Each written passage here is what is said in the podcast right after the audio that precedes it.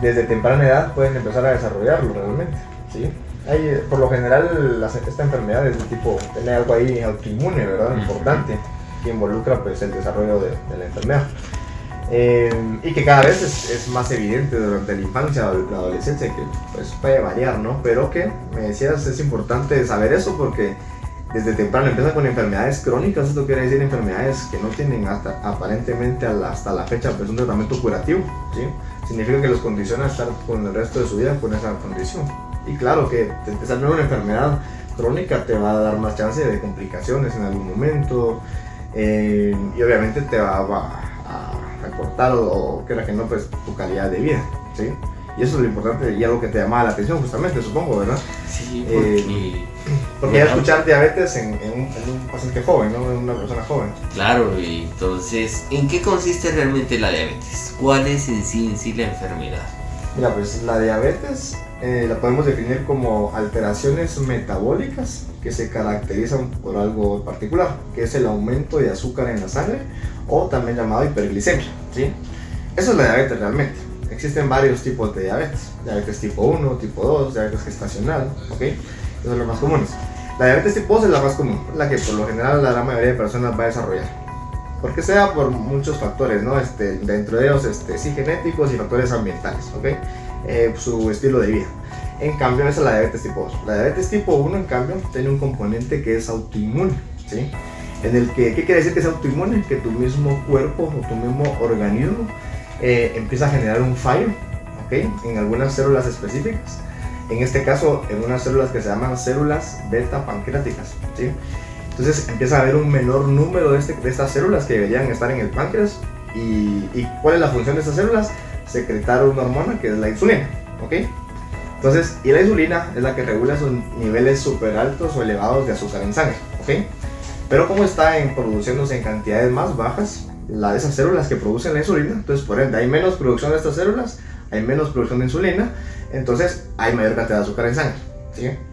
Entonces, ¿qué te quiero decir con esto? El problema con la diabetes eh, tipo 1, que es la, la que desarrollan los, los, infantiles o adolescentes, es que necesitamos inmediatamente empezar tratamiento con insulina.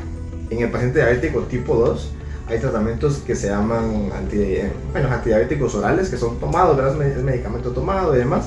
Pueden no requerir insulina, se puede tratar con eso muy bien el paciente con diabetes tipo 1, que es el que desarrolla el niño o el, infante, obligatoriamente necesitas empezar a, utilizar como tratamiento insulina. Aquí se utilizan dos tipos de insulina, esquema, este, esquemas rápidos y esquemas prolongados, pero para poder, poder este, nivelar esos niveles de azúcar. ¿sí?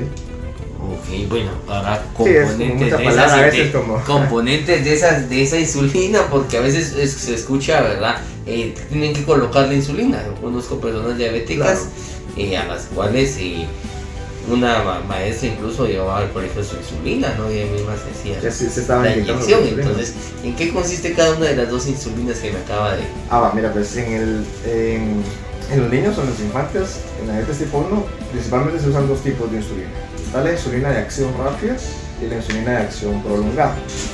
Dentro de las rápidas actualmente existen tres tipos de insulina, nada más. Eh, por ejemplo, hay una que se llama Glinducin, ¿sí? ¿Qué, ¿Y qué significa que sea rápida? Cuando te la colocas, empieza a actuar como a los 15-30 minutos después de lo colocado y dura más o menos 3 horas la acción de la insulina en el cuerpo. Después de esas 3 horas, la insulina se viene para abajo nuevamente. Entonces, esa es la que usan este, principalmente antes de cada tiempo de comida. Unos 15-20 minutos antes de cada comida colocarse su insulina rápida. De hecho, en, el niño el problema es de que tenías que estarle dando insulina constantemente, pero es de que se usan los dos, insulina rápida e insulinas prolongadas.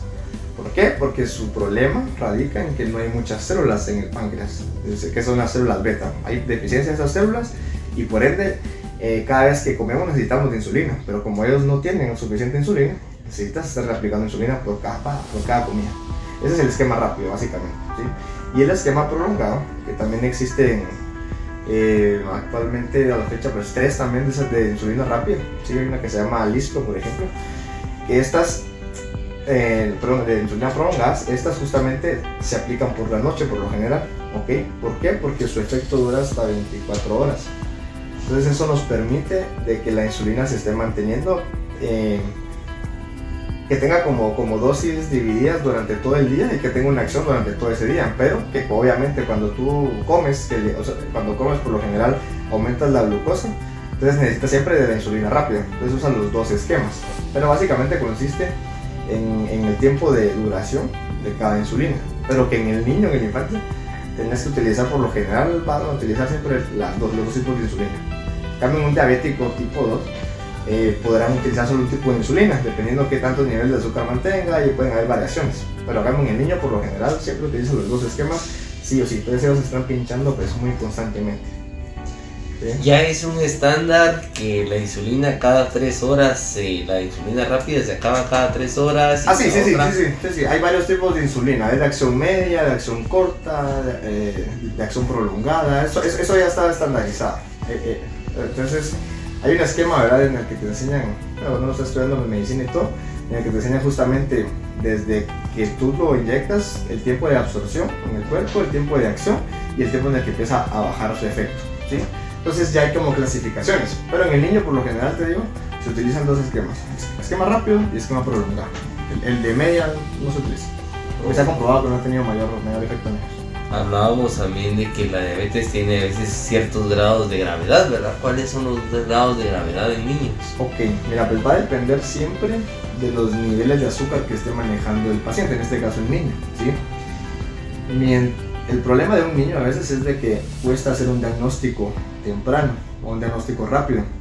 Por lo general, para hacer un diagnóstico existen síntomas ¿sí? que el paciente presenta eh, y que el médico pues detecta y dice, ah, no, pues hay que pensar en, en que pueda ser diabetes, ¿no?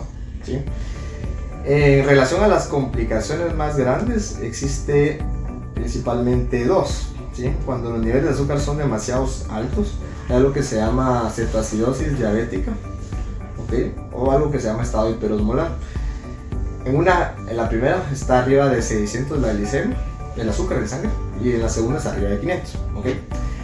Ambos el problema es de que te pueden ocasionar eh, daño justamente a algún órgano blanco. Esto quiere decir que te puede dañar tanto el cerebro, el corazón o el riñón, ¿sí? Eh, y justamente pues pueden incluso pueden caer en un estado por la misma saturación de, glucosa que hay, pueden tener un estado como de coma, ¿sí? de pérdida de la conciencia, y otras cosas. Pero son, son dos básicamente, esa es la cetoacidosis diabética como complicación Em, y, el, estado hiperosmolar. Pero ambas básicamente te van a tienes el riesgo de que te comprometan algún órgano como el cerebro, el corazón, riñones, ¿ok? Bueno, de rasgos, para decirlo de rasgos. Estas serían enfermedades que vienen a causa de la, de la diabetes. Son, complicaciones de la diabetes, complicaciones. Es, complicación de la diabetes, ¿sí? Por ejemplo, en un paciente adulto, ¿verdad? Miras más comúnmente eh, enfermedades como la nefropatía diabética, que es una enfermedad del riñón por diabetes. Ves este, algo que se llama neuropatía diabética, que es una em, degeneración de los nervios por diabetes, o sea, por azúcar alta en la sangre.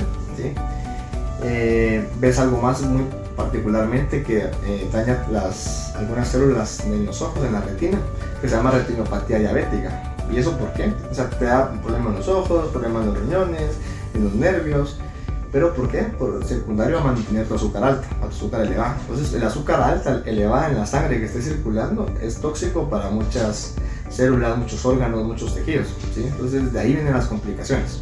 No es una enfermedad sobreagregada, sino que es una complicación. La causa de tener elevado el azúcar te generan esas complicaciones. ¿okay? ok, ya. Dejando a un lado esas complicaciones, al tener un menor eh, de edad diabetes, ¿hay alguna enfermedad que pueda venir posteriormente que, sea derivada de la diabetes? Derivada como tal, mira, que sea como secundaria de diabetes. Eh, como te digo, pues no, algo agregado como tal, no, agregado no, pero sí existen más riesgos. Existen más riesgos de que el paciente sí pueda venir y desarrollar, por ejemplo, presión alta, si, si el paciente no se cuida, el paciente siempre debe mantener una actividad física adecuada, una alimentación lo más balanceada posible y obviamente a seguir su tratamiento con insulina. Sí pueden tener más probabilidad de desarrollar alguna otra enfermedad crónica, como presión alta, por ejemplo, como hipotiroidismo, que esto quiere decir que tu glándula de la tiroides deja de funcionar, tienen más riesgo de desarrollarlas. Riesgo, no es que obligatoriamente lo van a desarrollar, pero más riesgo sí, principalmente esas dos, que son, pero que son también de origen metabólico.